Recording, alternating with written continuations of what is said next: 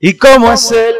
¿En qué lugar se enamoró de Ay, pero ti? ella siempre me quema demasiado. Pregúntale. ¿De dónde es? ¿A qué dedica el tiempo libre?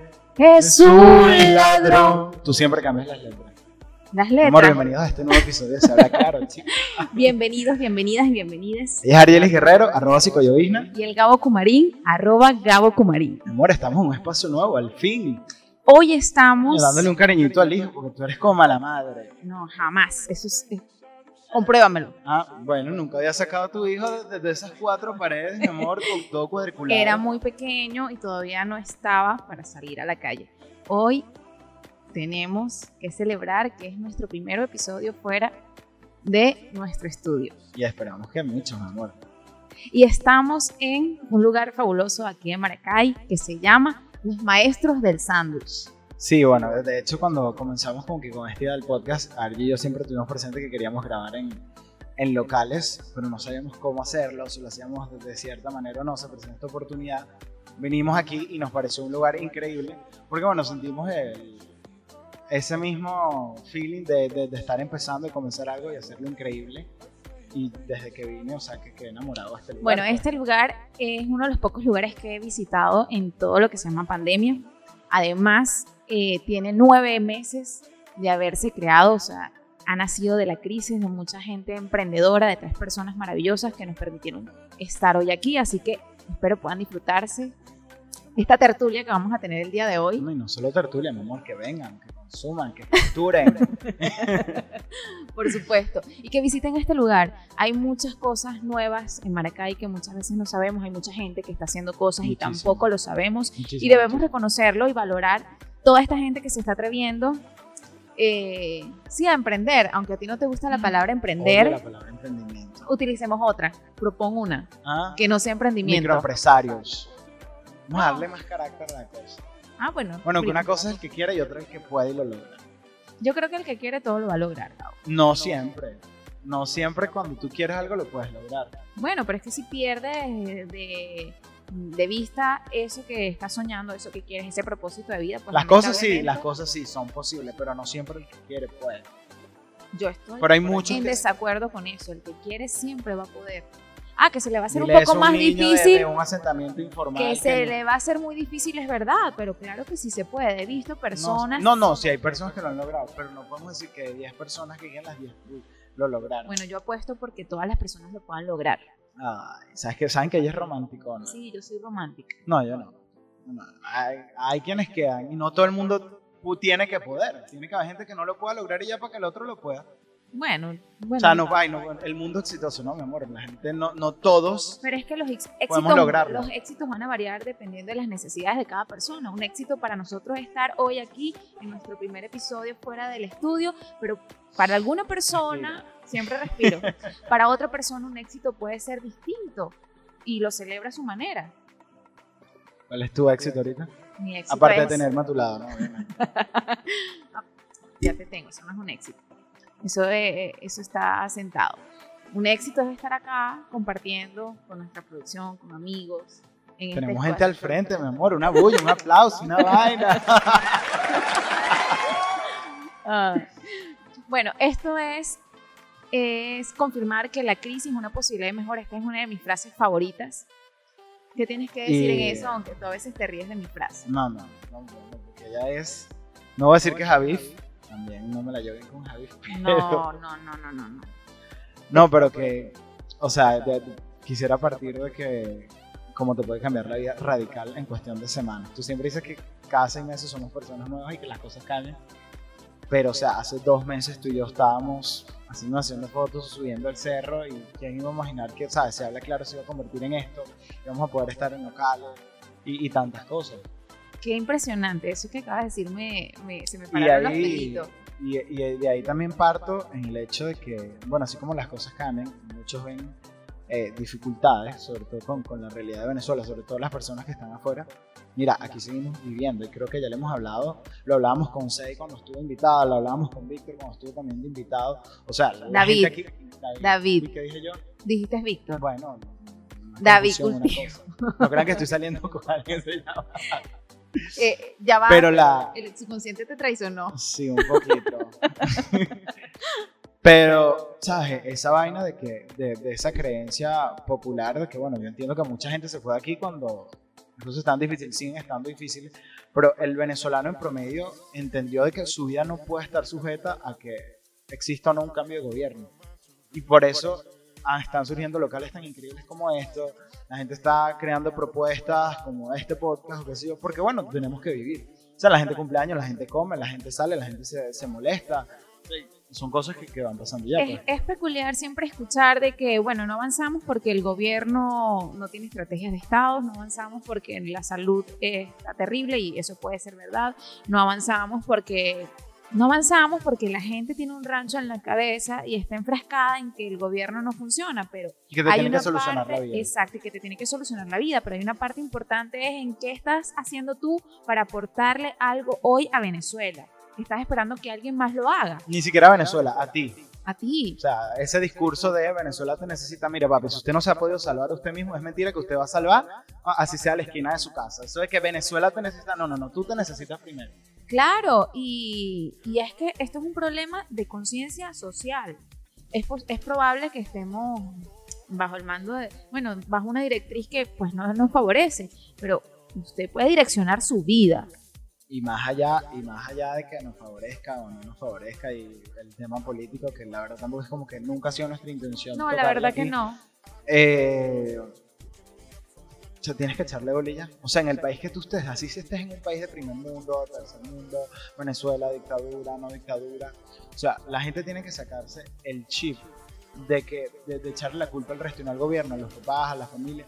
O sea, donde sea que tú estés, tienes que echarle bola. Ah, que hay mayor posibilidades de, tener una mejor calidad de vida en, en otros sitios, echándole menos bola o, con condiciones menos precarias, sí, es verdad. Pero donde estés tienes que echarle bola, tienes que echarle pichón, tienes que tener metas, tienes que plantearte muchas cosas.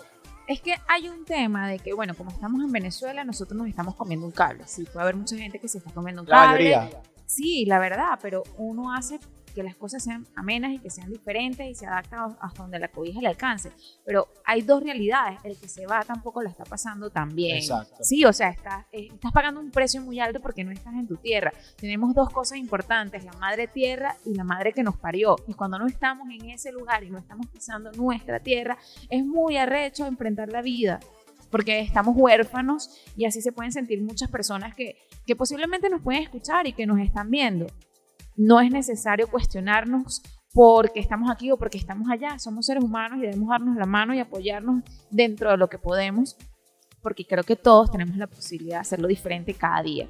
Y cada quien eligió de cierta manera, eh, bueno, la realidad que, iba a vivir, o simplemente no lo eligió, fue la que le tocó porque, bueno, capaz, ¿sabes? No tenía cómo, cómo emigrar o qué sé yo. Pero de allí a que tú te partas de tu frustración, porque sí, papi, eres súper frustrado cuando haces ese tipo de comentarios, de que estás afuera, entonces te molesta que Argeli está haciendo un podcast y que bolas mientras los niños están pasando ahora, tú estás haciendo un podcast.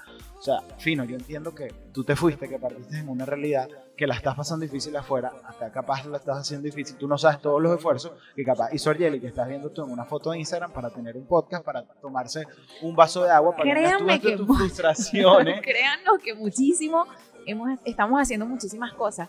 Y así como este lugar, como nosotros eh, hace dos meses nos atrevimos a hacer un podcast y les aseguro que yo no sabía absolutamente nada, este, hay mucha gente que está avanzando.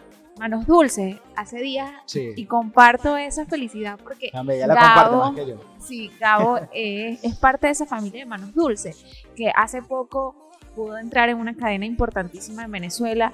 Oye, es gente que le está echando un camión. La pregunta es cómo se enchufaron. ¿Cómo te, cómo, cuéntanos cómo, cómo lo lograron. es una experiencia que le puede servir a muchas personas. Cuéntanos de eso. No, no, no solo eso. O sea, el, tema de, de, que nos cuestionemos es que nadie pueda lograr nada sin estar enchufado. O sea, ¿y qué es eso enchufado? ¿Por qué crecimos con eso? O, nos creímos esa mentalidad, nos hicieron creer que para lograr las cosas tienes que estar enchufado. Para la gente que está fuera enchufado se le dice una persona que tiene nexo con el gobierno. No necesariamente. O sea, cuando tienes mucho tiempo esforzándote por algo y trabajando para eso lo logras. O sea, eh, en el caso de Manos Dulce, coño, ya nosotros tenemos la familia nueve, ocho años trabajando con la marca, o sea, mejorando cada vez la, la, de chocolate, llegando a más hogares. hay un resultado. Eso es como que yo te diga que la gente que entrena, sí, hay quienes se pullan y, toman merengaje y enseguida se ponen así, pero el corazón no lo van a tener bien, versus una persona que tiene 10 años entrenando, cuando le hacen una evaluación cardiopulmonar o qué sé yo, mira, ahí se va a ver el resultado, no es, no es de enchufe porque, bueno, te puedes tomar ciertas pastillas y tal que te ayuden, pero... Claro, sí, y es celebrar el éxito de Manos Dulces, a celebrar el, éxito de los maestros del sándwich, de unos amigos que están aquí que tienen un, un center, que son personas que todos los días le echan un camión. Está nuestra amiga Mafre, que además trabaja con yogur griego, pizza, pizza Kim Puff, sabemos que, que, es un chico que está echándole un camión y vende cosas. Mira lo que nos trajeron. Gracias, productora. Y bueno, brindo por cada una de esas personas que todos los días se esfuerzan a pesar de las dificultades. y que estén adentro y que estén aquí, mi amor. Este brindo por todos. brindo por cada persona que se esfuerza y da un granito de, arena para que este país sea. El silencio de la copa. ¡Ay, qué rico! pero a mí de verdad me, me molesta, o sea, y, y, no es genuinamente, o sea, sí me molesta que tú todo lo, lo quieras atribuir de forma negativa a, cualquier persona que está aquí en Venezuela, y que por qué lo hizo, que, que, o sea, el hecho de que tú no hayas podido no quiere decir que los demás no hayan podido. Y a, lo, y a lo mejor que tú te fuiste, piensa esto, hay mucha gente aquí que dice que bolas, ¿cómo habrá hecho para irse? Y tal, mientras yo estoy aquí comiéndome las verdes, tú no, salud. eh, ¿Sabes? O sea, no, no puedes partir de, tu frustración y de tu conflicto de que tú te tuviste que ir escapado de un país por la razón que fuera, porque te estaban persiguiendo, porque no tenías comida, porque simplemente querías garantizar tu mejor futuro a ti o a tu familia, o algo tan banal como que, mira, ¿sabes? Aquí no vendían la ropa que porque yo, tipo, que ajá, porque me quiero poner cierta ropa. Pero la gente sigue viviendo. Es que sí, o sea, la vida continúa. No podemos vivir en aquello que dejamos de hacer o en aquello que no logramos en aquel momento, porque la vida continúa y el camino debemos seguirlo, pero siempre con un propósito, porque el tema es que muchas veces estamos en vida pero sin un propósito y por eso nos sentimos vacíos, nos sentimos frustrados, nos sentimos tristes y estamos a la deriva y eso creo que siempre lo hablamos, el tema de vivir con propósito debe ser como que nuestro nuestro gancho para seguir avanzando en la vida. ¿Cuál es tu propósito, Gabo? Ser feliz. Ser feliz es por favor, profundiza. Porque tú eres feliz en momentos, la felicidad es un momento, la felicidad no es todos los días. Hacer que esos momentos sean más duraderos y más constantes. Pero es que eso no es un propósito. No. Eso es algo que mereces. Entonces no sé cuál es mi propósito. ¿Cuál es el tuyo? Dame un ejemplo. El mío, acompañar personas. no, el mío, entonces el mío es ser la voz de quienes no lo tienen. Sin duda. También este podcast se ha convertido en un propósito. Exacto. Alzar la voz. Que acompaña, que acompañan los dos propósitos de ambos el mío es de hacer la voz de aquellos que no lo tienen, el tuyo de acompañarlos y hacerlos sentir de que, que, no están solos y que pueden salir adelante. Pero es que un propósito, yo, en estos días tú saliste, no, voy a hacer fotos, fotos documentales. Fotos documentales. Y lo hablabas con tanto felicidad que yo decía, oye, eso es un propósito, eso te llena. Y además ese propósito eh, afecta a un entorno de manera positiva, porque la persona que le estás haciendo las fotos documentadas, documentales, perdón, este, le gustan la gente que ve esto, a muchas personas les gusta, a otras que no. A las personas que yo acompaño se sienten satisfechas. Esta semana, de verdad, yo me he sentido feliz. He visto tantos progresos en mi Feliz pero mamada. Es verdad, he estado cansada. El día de ayer, ¿cuándo fue que grabamos? Que vi seis pacientes y luego grabamos. Yo llegué a mi casa muerta, cansada, pero estaba plena, feliz, porque vi crecimiento en mis pacientes, vi el resultado de una tertulia, de, un nuevo episodio que yo decía, wow, esto está creciendo, pero es el esfuerzo que cada día le ponemos. Lo otro es que aquí en, en Venezuela nos cuesta aceptar entre nosotros mismos que a otro, es que lo decía en otro episodio, yo creo que eso no va ni siquiera en la realidad del país, de que a otro cerca de ti le pueda ir bien. O sea, a partir de esa frustración de que bolas, pero si venimos de la misma casa, de la misma familia, porque a él o a ella le está yendo bien, y, un resentimiento y una vaina. Y de cierto punto yo creo que eso es lo que ha alimentado que el país no esté en las mejores condiciones. O sea, el mismo resentimiento y la misma manera de no querer llegar a quien está alto, sino hacer de que quien está alto bajarlo. Pero eso es un tema de familia. Porque, o sea, ¿dónde tú adquieres todas esas cosas? ¿Dónde tú adquieres valores, tanto positivos o negativos, si se pueden llamar? Este, en tu casa. Sí, no, pero es que también la interacción de aquí a Venezuela se ha prestado muchísimo más allá de los valores que tengan la familia para Claro, crear si ese conflicto de, mira, aquí nadie puede tener nada, pero resulta que José sí lo tiene y porque yo no.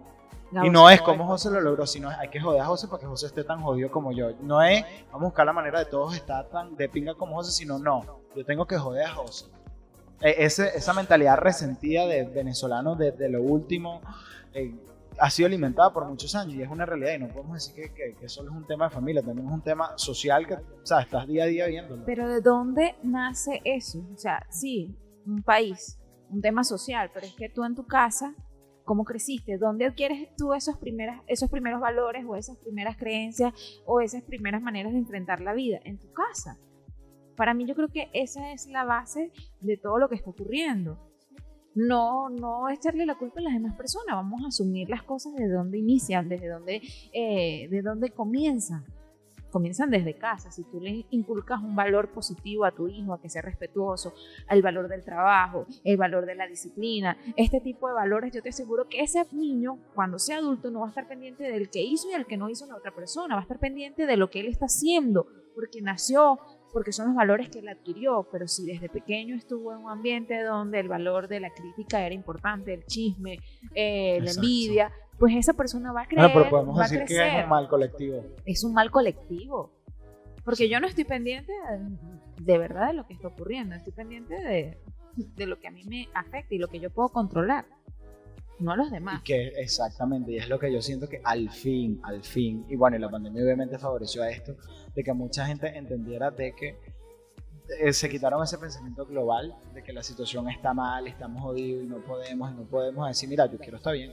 O sea, a mí no me importa si el mundo se está derrumbando a mi alrededor, pero yo tengo que buscar las maneras de estar bien. Y cuando el venezolano promedio entendió eso, que es lo que está pasando ahorita, empezaron a crear locales, empezaron a, montar su, microempresa, a, a reinventarse de cierta manera, porque, o sea, también es un tema de, de- de hasta sobrevivencia. Por lo menos a ti, a nivel personal, ¿qué te generó estar en cautiverio? Yo nunca estaba en cautiverio. O sea, esos primeros... Como Shakira, una loba quiere salir. Au. Ajá, ¿qué te generó? Utiliza la, palau- la palabra cautiverio porque te, para evitar la palabra pandemia.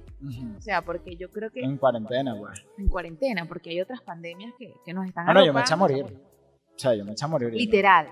Ay, no mami, engordar, engordar y a comer, a comer y, y conflictivo y qué va a hacer de mi vida.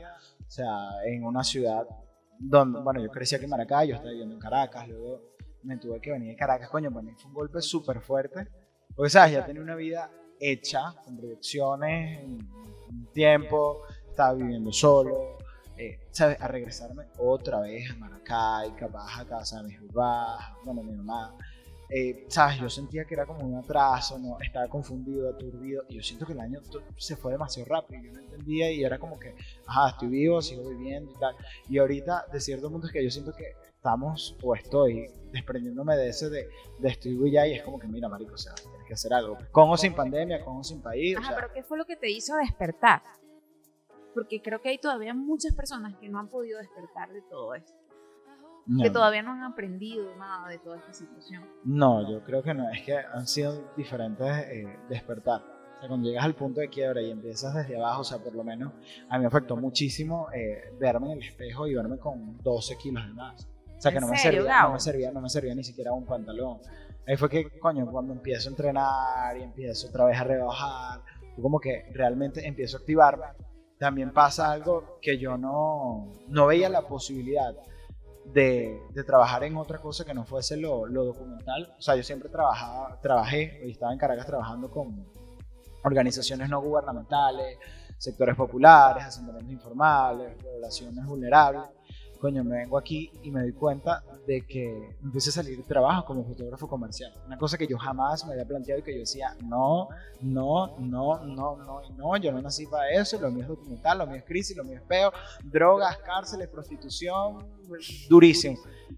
Y, y me empiezo a plantear una otra razón de vida de que digo, de que chévere vivir con pasión, chévere tener un propósito, chévere que hayas estudiado te hayas preparado para algo, pero hay que buscar la manera también de que esa, ese propósito y esa pasión sea monetizado y que puedas vivir de ello. Entonces yo me empecé a cuestionar si yo realmente iba a poder vivir de lo documental y qué calidad de vida buscaba, porque la calidad de vida que yo tenía, o sea, el ritmo de vida, no calidad de vida, que yo tenía cuando hacía las fotos en los barrios era súper fuerte, o sea, sabes, era todo el día, todos los días montando una camionetica en un camión, sube, te vas arriesgándome, exponiéndome a que me robaran, no sé qué. Entonces tú también empiezas Pero, ¿te sentías feliz? No, no, no, al 100%. Lo volveré a hacer mil veces.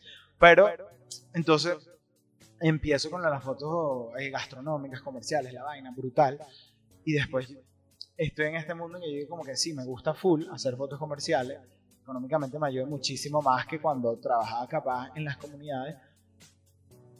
Tengo mejor calidad de vida, pero ajá, y te llenan lo suficiente. Entonces estoy como en esa búsqueda de equilibrio que yo digo, ok, chévere que conseguiste una manera de monetizar y capitalizar todos tus conocimientos, pero también necesito, coño, buscar la manera de no desprenderme de, lo que realmente me apasiona, que bueno, son los sectores populares. También por eso hablo con base cuando digo que el país que sí está mal, que sí está bien antes que me caiga la gente encima, yo sé lo que está viviendo el país.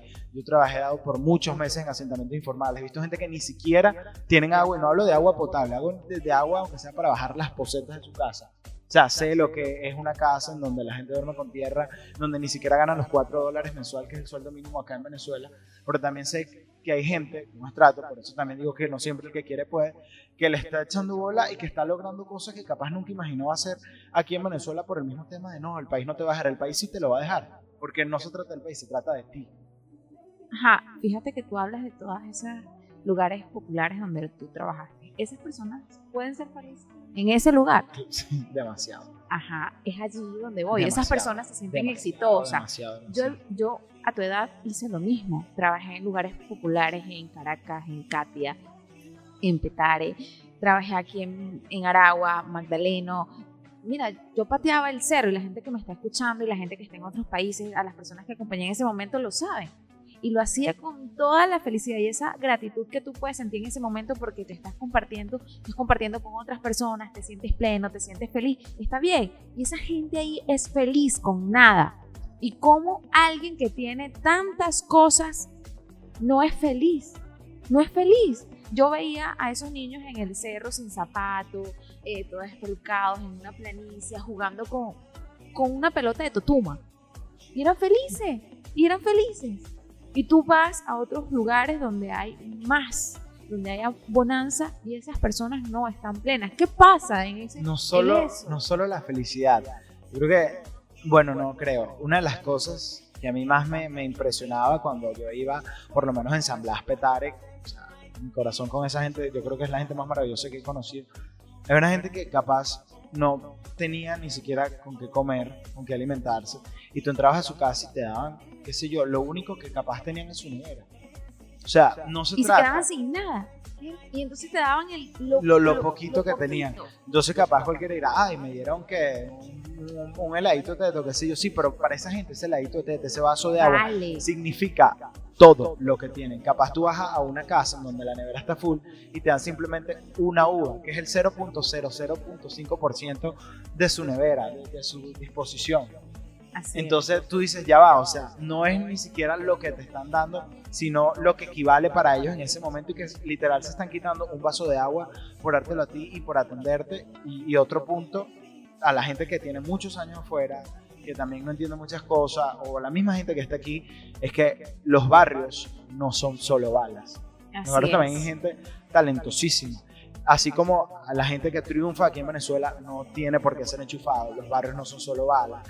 Y así son muchos estigmas que tú vas derrumbando a medida que vas conociendo. Pero si partimos siempre del juicio personal, de lo que creemos y los vemos, y de nuestra frustración de que nos tuvimos que ir de Venezuela o que estamos aquí y no nos está yendo bien, y a José, Juan y a Pedro sí, Marico, vas a estar jodido todo el tiempo porque estás pendiente de la gente y no estás pendiente de, de surgir a ti mismo. Y no te puedes comparar, ojo, no todos podemos llegar a ser Juan y a ese nivel. Pero en el nivel donde tú estás, que capaz es muy bajo o medio, o alto. Exacto. O alto porque ¿Qué tan bien puedes o qué tan alto puedes llegar tú? Tú, tú, tú y tú, no el resto. Claro, porque es que es ahí donde yo digo, los límites los ponemos nosotros. Estas personas, lo he visto, lo viví, lo viví. esas personas no tienen límites. Esas personas trabajan y quieren y están donde quieren estar, teniendo otras posibilidades. Yo recuerdo en algún momento cuando fue la, sabes que hubo el lavado en Katia. Vargas. en Vargas, el, en toda la El deslave de situación, Vargas. El deslave de Vargas. Yo recuerdo que eso fue una situación que creo que a todo Venezuela no, a mí me afectó. Yo vivía allá en Maracay y yo me acuerdo que en el lugar donde yo vivía, pues muchas personas de Vargas vinieron a vivir acá. Esas personas no se sentían bien en el lugar donde las reubicaron. Qué fuerte. Mira, en otros estados, en, las ubicaron acá en, en Maracay, los ubicaron en Valencia. Mucha gente las ubicaron. Ellos querían estar allá en el cerro donde ellos vivían Sí. y se regresaban porque eran felices allá. Entonces es cuestionar qué está bien para cada quien. La gente está donde quiere estar, es feliz con lo poco o con lo mucho que tiene. Pero sí, el llamado es a ser mejores cada día, a vivir con propósito, Y a tener una visión distinta de la vida, que lo que tienes no es solamente lo que puedes tener, sino que Exacto. puedes tener más. siempre puedes tener más, siempre puedes estar mejor. Y lo que tú decías de- del tema de regresar, mira, es innegable, también por el tema de pandemia y todo lo que tú quieras, pero esto ha permitido que se conozcan más historias de gente que se ha devuelto en los últimos meses. Muchísima O sea, gente. Aquí hay mucha gente que está regresando, que está viniendo y que dicen, mira, sabes, yo nunca me había sentido tan bien en mi vida. Gente que estaba ya establecida en otro país. Yo conozco una chama que está en Alemania, un trabajo arrechísimo y ganaba muy bien y vivía con novio y tal. Y dice, o sea, desde que me volví nunca había sido tan feliz. Eh, incluso me ha dicho, estoy haciendo más plata aquí que lo que hacía en Alemania. Entonces, todo, todo es muy relativo, ¿no? Creo que hay altos y bajos. Hay algo. Pero eso te va a pasar en cualquier sitio. En cualquier sitio. O Siempre sea, vamos esa mariquera o esa creencia de que de, de Lupita, de ay no, pero es que, ¿sabes? Es porque estoy aquí. No. Creo que en algún aquí. momento eh, y en cualquier parte del mundo a veces nos senti- vamos a sentir estancados. Y cuando nos sentimos estancados queremos salir de esa zona donde estoy estancada y donde estoy paralizada. Y obviamente me motivo a salir. Y eh, a mí me ha pasado por la mente, me quisiera ir para el carrizo. En algún momento me ha, me ha ocurrido, pero en otros momentos digo, wow, no. Yo todavía sigo acá por alguna razón, todavía tengo un propósito y es así, a todos nos ocurre, pero después entiendo que la crisis va a estar y que puedo recomenzar. Y ojalá, y ojalá, el tema dice es como que, ojalá lo, lo único que realmente tuvieses que, que estresarte es por, por llegar a otro país y ya. Y estar, llegar a otro país no se te va a solucionar los problemas. De Exacto. hecho, tienes que vivir la adaptación. No tengo ni idea porque nunca he migrado. Eh, pero tienes que, o sea, le tienes que Pero tú echar te un quedaste con una maleta armada. Pero, pero, ella sí es salida, Dios mío. pero, pero tiene, vas a tener que igual echarle bola. Y, y lo más probable es que le tengas que echar bola en algo que no, es, no era tu oficio aquí en Venezuela. Entonces no es como que, ay, sabes, no se me arregla la vida. No, no se Lo te que va a pasa arreglar. es que la vida. muchas veces yo creo que emigrar es difícil, pero cuando emigramos para huir de una realidad Exacto. es distinto. Vete con conciencia, con un sentido crítico. Yo creo, creo que la mayoría huye de una dadas, realidad. Pero las personas Pero no entiende que por igual le va a tener que echar bola. Exacto, O porque sea, ¿dónde huir estés? a qué? Huy- huyes de algo. Tú no estás satisfecho, pero a veces la satisfacción es una necesidad afectiva. ¿Estás claro en eso? ¿O estás claro porque realmente las condiciones fisiológicas o sociales no están dadas? ¿Estás emocionalmente preparado para emigrar o para enfrentar otra situación, otra crisis? Cuando acá no la estás pudiendo enfrentar, puedes llegar a otro lugar a enfrentarla. ¿Cómo están tus capacidades para eso? Las capacidades de enfrentamiento son sumamente necesarias y debemos, esa persona que se atreve hoy a emigrar debe trabajar para saber enfrentar esas situaciones. Qué difícil, nosotros que hablábamos en estos días en, en uno de los episodios sobre cerrar ciclo, entender de que regresar a casa, a tu casa de origen, donde te criaste o qué sé yo, no es un atraso, porque no eres la misma persona, porque tienes otros conocimientos. Ya, por lo menos el Gao, que regresó de Caracas a Maracay, no es ni la sombra. Te aseguro que el que vivió en otro país tampoco. Y eso, está Claro. haciendo, y, eso, y eso nos está beneficiando full. Yo, bueno, siento que, que bueno, el conocimiento a muchos les ha, los deja en estado de shock cuando llegan aquí se dan cuenta de que, de que sí, que efectivamente, bueno, porque no es un secreto para quienes están afuera, de que aquí todo ya está completamente dolarizado. Totalmente. O sea, a mí me hablan en bolívares y yo tengo tabú. A mí me dicen son 5 millones y millones y yo no entiendo. O sea, yo llegué a ese punto y digo, ¿qué- qué- de ¿cuánto es eso? Como tengo años que no uso mi tarjeta de débito. O sea, no, no, a veces a mí me dicen son 945 mil millones, 900. Y yo, y en dólares resulta que son 2, 3 dólares. Es difícil. Es difícil. Pero no hemos adaptado. Porque tenemos, somos, de verdad el venezolano es resiliente. Hemos Claro, pero podido tampoco- superarlo. También esa adaptación de nosotros también nos ha jodido muchas veces. Pero es que si no te adaptas vas a seguir jodido o peor. Exacto, exacto, exacto. Y, quién, y ya tú, tú, mira, tú te vas de aquí 15 días y ya tú pierdes la noción de todo, de lo que está Esto- pasando. Sí, me ha pasado. Sí, sí, una de- cosa por impresionante. ponerte- y no tienes que salir del país. Mira, yo estuve en Roraima y estuve sin señal 7, 8 días en Roraima. Cuando yo regreso de Roraima, estaba todo esto lo del cambio monetario. O sea, ya yo no entendía nada. En 7 días ya yo no tenía idea de qué era caro, qué era barato, cuánto dinero tenía en la cuenta y porque estaba aquí mismo en Venezuela. O sea, imagínate alguien que está afuera, ¿cómo coño tú le explicas cómo se mueve aquí el marketing? Cuando de hecho aquí, o sea, si en el mundo una copa te vale 6 dólares, aquí a lo mejor te vale 30 dólares. Entonces tú dices, bueno, pero ¿qué coño es esa? ¿Qué realidad es? Si lo hablamos con David, de hecho, después de- del episodio de, de, de David. ¿no? De- sí, Ah, David. que iba a decir Víctor. Ya. de, de que, bueno, si es verdad, chévere en cierto punto lo del tema del dólar, pero el venezolano no tiene noción de lo que es el, el dólar. O sea, aquí cualquiera, aquí no valen los céntimos. O sea, en otros países 10 céntimos, 20 céntimos. Aquí todo es redondeado, son 12.4. Ah, bueno, eso es 15 dólares. O sea, no, no, no hay un, un- un valor de la moneda ni nada. Y a, y a la gente afuera también le cuesta entender eso porque, coño, la gente se tiene que sudar y entiende que cada dólar es importante. Es importantísimo. O sea, Y aquí a la ligera hablamos así de, de- dame, no, 80, 90, 100, 180. Pero Coño, ¿cuánto cuesta ganarse eso? ¿cuánto? Exacto. O sea, ¿cuánto que aquella, nosotros que le echamos un camión todos los días, ¿cuánto cuesta ganarse eso? Muchísimo. Cuesta, cuesta muchísimo.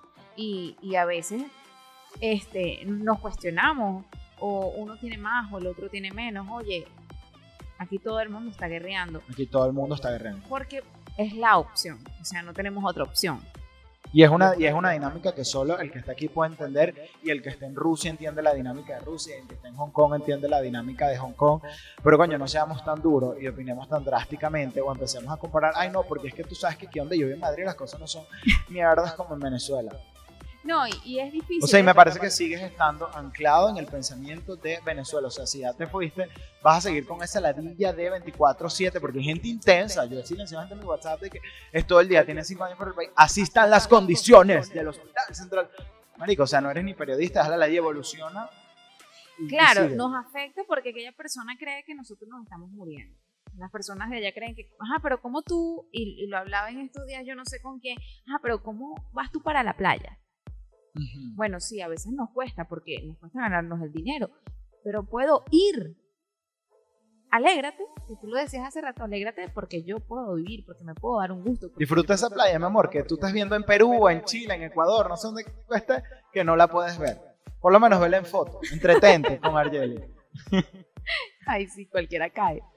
No, no, pero es que es verdad. O sea, entonces, ay, el, el, el, el- el Venezuela es una vaina y, y su necesidad de, de compararse, pero hay así, y de opinar deliberadamente. Yo entiendo que es tu país, que estás afuera y que que, y que también te- les y que duele, te- y que te porque duele. tienen gente acá, hay, hay que entender también su situación, es un duelo que creo que no lo van a poder superar. Pero lo que yo trato, insisto, en entender, es que en cualquier parte del mundo, en cualquier país, hasta en los países más millonarios, en las ciudades más guau, hay gente pasando roncha, pasando la mano. sí, Y hay gente que le está yendo bien. Y otra que, o sea, es la dinámica social. Siempre hay unos más arriba que de otros. Y los de abajo normalmente son los que sostienen a que, a que esos están arriba, porque es un tema de, de sistema, pienso yo. totalmente. Bueno, yo me alegro de todas aquellas personas que avanzan, ayudo a quien pueda hacerlo de verdad. Y, y- y no me preguntaste, pero cuando inició la pandemia, de verdad yo también me sentía atada. O sea, ¿cómo sigo acompañando a muchas personas? Yo abrí una red de apoyo emocional para poder ayudar a muchas personas. Después no me daba abasto y estaba colapsada. Pero es eso, nosotros también tenemos que dar algo de lo mucho o lo poco que tenemos. Cuando damos, tenemos una retribución que es importante. Atrévete a dar un poquito de lo que tú puedes. Muchas personas, la religión le llama diezmo, otros les llama pues una manera de, de colaborar. Exacto, pero cada quien puede dar El que da algo. recibe, mi amor. Exacto, alguien puede dar de lo que puede. Si usted puede dar conocimiento, si usted puede ayudar a alguien, si usted puede donar las cosas que no utiliza en su casa, es una manera de también ayudar y, y sentirte un poquito mejor. Exacto, concéntrate en, coño, cómo puedo capaz ayudar, si es que está en tus posibilidades, ayudar a más allá de tu familia, porque entiendo que mucha de la gente que está afuera, mi mejor amiga está afuera, y, y, está, está echándole bola por su familia que está aquí en completo. Y sabes, también para, para ella y para muchos es difícil entender muchas cosas porque dicen como que, sabes, yo me estoy partiendo el lomo para que mi familia en Venezuela al menos pueda comer. Pero repito, pero fue tu decisión, esa fue tu elección. No, no, no, pero no, no lo estoy diciendo desde de sufrida o que se está arrepintiendo, porque sé que ella está, está feliz y está ejerciendo, pero, ¿sabes? De que, de que todos entendamos de que, de que no, no se trata de, de porque es Venezuela. O sea, que en cualquier país del mundo hay mucha gente que tiene que trabajar para, para, ayudar a sus padres, para que se alimenten, o para X o qué sé yo. En cualquier lugar del mundo, en Venezuela, Estados Unidos, España, Chile, en cualquier parte del mundo tienes la posibilidad de recomenzar todos los días tenemos la posibilidad de hacerlo diferente. Si estás en, en, la India, en China, en donde estés y no te sientes bien, vuelve a hacerlo diferente, recomienza porque eso es lo que tú puedes hacer hoy. Y creo que es parte de la clave del éxito, recomenzar. Eh, nos cuestionamos, bueno, sí, tenemos que hacerlo, tenemos que hacer eh, reflexión de todo lo que hacemos cada día para poder hacer las cosas diferentes. Yo me atrevo, ¿a qué te atreverías tú? A todo, yo siempre me quiero atrever a todo. ¿En serio? ¿A qué te atreves hoy? ¿Qué cosa distinta harías tú hoy? ¿O a qué te estás atreviendo a ser diferente? Mi amor, tengo una cámara al frente, tengo una gente al frente viéndome. O sea, ¿qué, qué más Estás asustado, ¿verdad? ¿Qué más es ¿Estás asustado? No, no, no. ¿No? Yo con los micrófonos me llevo muy bien. Yo también ya he aprendido. Creo que he desbloqueado el nivel. Ah, He ¿sí? desbloqueado el nivel. sí. Antes estábamos nerviosos. Ahorita no estoy nerviosa. Y eso que hay gente viéndonos. Bueno, pero, pero son cosas que, que pasan, ¿no? Sí. Creo, bueno, yo estoy atreviéndome a hacer esto. Y esto es, de verdad que es un reto. Yo soy una mujer de retos. Entonces, nos ve cualquiera de afuera o incluso aquí en Maracay y, nah, bueno, ustedes son sin oficios. ¿Cómo hacen, cómo hace Ariel para pasar consulta, para tomar fotos, para tener un podcast? Lo ¿A hago. quién se están pegando? ¿Cuál es el enchufe? Porque esa es otra, otra mentalidad, o sea, no solo es de pensar que la gente está enchufada, sino a quién se está pegando. ¿Quién es el sugar? ¿Quién es la sugar que está detrás de eso? No hay. Entonces esa mentalidad de pensar de, de que la gente no puede lograr algo si no es en pareja o porque tienes un patrocinante encima. Mi amor, uno puede ser el patrocinante de su vida, uno puede ser su propio sugar daddy o sugar mommy. No, no todos tenemos o, o no todos tienen que Aunque si quieren patrocinar algo para este podcast, bienvenido es. Bienvenido. Todo lo que ustedes quieran. Pero, pero, o sea, eso es una mentalidad que yo creo que ha favorecido también la, cierta serie eh, de narcotráfico, que sé yo, que las niñas o niños lindos, importados, profesionales, tienen a, a alguien detrás, un sponsor, y no es así, mi amor. No es así. Bueno, es verdad. Usted, usted puede estar riquísimo y riquísima y echarle bola y ser tremendo profesional sin tener un enchufe, sin tener un, un patrocinio detrás, ¿sabes? Y si lo tiene, pues bueno, Rico. chévere. ¿Por qué no? Claro, pero entonces, o sea, es que a mí el, el poder de, de jugar y de imaginar partiendo de la frustración de cómo lo, cómo lo hizo. No, no te preguntes cómo lo hizo Ariel, pregúntate cómo lo puedes hacer tú y ya. Así es. Totalmente. O sea, no, no, no partas ahí. O sea, igual que esa gente que detiene un momento de su vida cuando ve una publicación. O sea, si a ti no te gusta algo así largo, pero qué fea se te ve esa chaqueta marrón. Mientras, mientras los niños están desnutridos en petare, tú te estás comiendo un sushi. ¿Sabes qué hace? hace Si yo me dejo de comer el sushi, los niños de petare les va a llegar la comida. No, ¿verdad? Entonces no seas tan ridículo o ridículo. Sí, ¿sabes? perdón.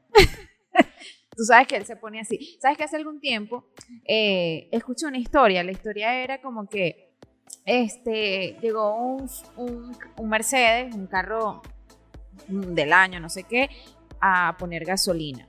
Y se acerca un mendigo al chofer. Señor, ¿sabe que usted con ese carro puede alimentar a tantas personas? Usted puede hacer con ese carro, usted con lo que gastó en ese carro, usted puede ayudar a niños que están en la calle. El conductor le dijo, con este carro, cuando yo compré este carro, alimenté a la persona que me lo vendió. Alimenté a la persona que limpiaba el lugar donde yo fui a comprar el carro. A la persona que diseñó. A la persona que creó los repuestos para este vehículo. Y es así. Cuando yo hablo de que podemos ayudar a las personas es que yo puedo hacer una ayuda desde el área profesional, pero mi trabajo tiene un valor. Entonces, eso que le dijo ese conductor al mendigo es totalmente cierto porque está, usted está sano, ¿verdad? Tiene dos piernas, usted tiene dos brazos, usted habla, usted ve. Está sano, porque usted no hace otra cosa. Y ese es el llamado. Seamos ese conductor, porque cuando ayudamos, yo estoy pagando por algo, pero estoy obteniendo el carro que Exacto. yo me esforcé para tenerlo. No te sientas culpable porque tienes más o porque tienes menos. Siéntete dichoso porque todo lo que estás haciendo es porque lo mereces y porque lo trabajaste y le echaste a un camión. Entonces no me, no me da pena y no me da miedo sentirme culpable. No, y, y diste en un clavo que, que me encanta. En realidad diste dos, pero voy a agarrar ahorita uno que, mira, aquí en Maracay, que es donde estoy ahorita, bueno, y en Caracas y en todas las ciudades, Eres un alma libre. eh, yo soy un alma libre, no tengo dueño. y estás soltero. Eh, no, no, y, y estando en pareja sigo siendo libre. Por eso es que estoy soltero. Ajá. Eh, mira, se están abriendo demasiados locales. O sea, y, de, demasiado, es una vaina impresionante. Y yo me alegro. No, entonces empieza la gente. No, pero eso seguro es un lavado. Maffer tiene lo de los yogures y eso es un lavado. Fulanito montó un local y eso también es un lavado. O sea, no, ¿por qué toda vaina cree la gente que es una lavandería, una vaina? No, o sea, ¿y por qué me alegro? Sea o no sea, me resbala, si sea o no sea. Marico, está generando empre- empleados. O sea, ah, no, que una cadena de supermercados está abriendo cinco para acá y que ahora todo es bodegón. ¿Cuántos empleados tiene ese bodegón? Exacto. Entonces, coño, alégrate, hay comercio, se te está también revalorizando el inmueble porque si tú vives cerca de un sitio en donde abrieron un mercado, abrieron un centro comercial, se te está revalorizando, van a colocar luces, disminuyen los niveles de inseguridad porque te va a haber gen- gente activa en la calle. Entonces, coño, eso, eso está bien. ¿Y, y, y, y por qué pensar en eso de que qué bolas, el gobierno no ha caído y, y Venezuela avanza? Tenemos que avanzar. Y ojalá y podamos otra vez volver a es- a esas salas de cine a medianoche, Por ir a los favor. comerciales a las 11 de la noche y no vivir una vida tan limitada y tan, y tan llena de miedos. Entonces, coño, Bueno, la verdad yo, a mí me dicen, Ardiel, tú parece que vivieras, no sé, en Beverly Hills. Yo, ¿pero por qué? O sea, yo no voy yo a vivir... soy la palmera. yo no voy a vivir pensando que me van a atracar. Yo no voy a vivir pensando que me va a ir mal. Yo no voy a vivir pensando que me voy a enfermar, porque si es así, y sigo ferma- eh, pensándolo, me voy a enfermar, me va a ir mal, me van a robar, me van a matar en la calle. No, yo me paro todos los días con pensamientos positivos, pero acciono de manera positiva. Así funciona. Tú decides o vives accionando de manera positiva con tu mente positiva o simple y sencillamente vives pensando que te van a atracar y te expones. Y es, y es también de donde concentras tu atención y a dónde, y esto es hasta energético y de libre y tú atraes lo que eres, eres lo que atraes todo esto. Pero, Y, lo- y los caracoles. vaina mensaje. Pero, o sea, sí, tú puedes decir, mira, el 80% de los venezolanos o el 90% de la gente que, que está cerca de mí, en Venezuela, donde sea que yo esté, vive en extrema pobreza. Vamos a ponerlo así. Pero hay un 15, un 10% que no. ¿Dónde concentras tu atención? En qué bolas, qué bolas, qué bolas. O en decir, ¿sabes qué? Yo quiero ser parte de ese 15%. Y no es de egoísmo. O velo como egoísmo si lo quieres ver. Pero yo quiero estar bien. O sea, no que la mayoría tiene un vergatario. Sí, pero hay cuatro que tienen un Samsung Galaxy, un iPhone Z. Yo lo quiero. Ah, que capaz no lo logras. No estoy diciendo que. Pero ya, ya el primer paso para que tú empieces a evolucionar. Capaz no tienes el mejor del iPhone ultra rechísimo, pero tienes el iPhone 8. Pero ahí vas, llegaste a algo. Claro. Es, un tema de decisión de, y, y de no lamento, bueno, porque, No ¿sabes? María vivir- estaba lavando y se le acabó el jabón y, y nadie tiene jabón. Tienes eso es jabón. vivir en la posición de la víctima. Tú eliges cómo Eh, vivir. Eso sí es verdad. No importa que estés en qué situación estés, siempre van a haber situaciones para avanzar. Que va a haber crisis, las tienes tú, las tiene el que no tiene nada hoy que comer, las tenemos nosotros. Todos vamos a vivir en crisis, pero entender que la crisis es una posible mejora siempre va a ser la mejor opción para avanzar. Y que la gente no, y que los gobiernos, sea el que sea, te guste o no, te encante, estés de su lado o seas oposición, no tienen por qué resolverte la vida. Así Eso mismo. es, es como un padre, un padre no tiene por qué resolver, tiene, puede ayudar, tiene su responsabilidad de velar por ti. Pero mira, mi abuela dice algo que una de las dos cosas que de verdad dice que yo abrazo y que me quedo, que ella dice, mira, si cada quien limpiara el frente de su casa, Así mismo. las calles, el país la vida sería otro. Si cada uno cuida de nosotros y se concentra en su propia realidad, en lo que quiere. El país es otro, porque todos somos nuestro propio frente de casa. Si yo vivo al lado de Ariel, Ariel limpió su espacio, yo limpié el mío, José el de él, Marjoli el de él, Chipi, Pichu, Puchi, Pa, todos limpian su, su hasta Pili, chicos, todos limpian al, al frente de su casa, todo va a cambiar. Si cada quien se concentra en lo suyo, no es que yo soy repostero y voy a crear la mejor torta, tenemos la mejor torta. Yo soy psicólogo y voy a- voy a- tenemos a todo el mundo con salud mental arrecho, o sea, y no te sientas mal por lo que estás haciendo, porque primero todo es momen- momentáneo. La vida te puede cambiar y así como Así como un día eres el asistente de fotografía, mañana puedes ser el director de cine. Y ningún trabajo es, es- denigra a otro, ningún, Para no te nada. tienes por qué sentir avergonzado por un trabajo. Siéntete avergonzado por no estar haciendo nada. El trabajo dignifica, el Totalmente. trabajo es, es símbolo de superación, de que le estás echando bola, ya sea de que estés barriendo la calle hasta de que estés teniendo un gran mando o seas un CEO en una gran empresa, porque ese CEO va a caminar por esa calle que esté limpia. Si tú no limpias la calle, se va a obstruir de basura y vas a llenar todo. Entonces, todos tenemos un rol demasiado importante en lo que hacemos y, y no, cre- no nos creamos ese mojón de, no, pero es que ya yo, soy, ya yo soy mejor que tú, y menos si vienes del mismo lugar. Y esto va también con la gente que está por aquí, que capaz se mete, no, porque es que, brother, no, no seas ridículo, no, no te olvides de, de dónde vienes y capaz la necesidad que pasaste Exacto. y, y supérate. Así es, esa es la invitación, amigos, amigas y amigues. ¿Cómo se- Amigues, mi amor. Claro que Amigues. sí. A todos, todos y Todos ven. tenemos hoy la posibilidad de ser mejor, de recomenzar. A mí esta palabra me fascina. Y donde sea que estés, concéntrate en ti, en tu realidad. Así es. Y bueno, amigos, amigues, amigas, estamos súper contentos porque eh, este niño está creciendo. Este niño está creciendo y Estamos rápido. en un lugar Esto es como el fabuloso. bautizo. Este es el bautizo. Esto es como el bautizo. Salud. Bueno, que ya aquí no queda casi Un nada. poquito. Estamos en un lugar fabuloso. Vengan, visiten a los maestros del sándwich. Tienen una energía fabulosa. Fabulosa. Y no solo a los maestros del sándwich. Apoyen a la gente que tienen cerca, a la gente que le esté echando bola. Apoyen a todos los No crean emprendedores. eso de que siempre lo de afuera es lo mejor. Hay O sea, cosas grandes que se están haciendo acá. Hay gente que está haciendo que tú dices, wow. Empre- eh, emprendedores que están pasando a ser empresarios. Así Entonces, es. Coño, ce- celebremos lo nuestro, estemos en el país que estemos y abracemos sobre todo las dificultades y las oportunidades, porque sea donde tengan que estar, tienen que echarle bola.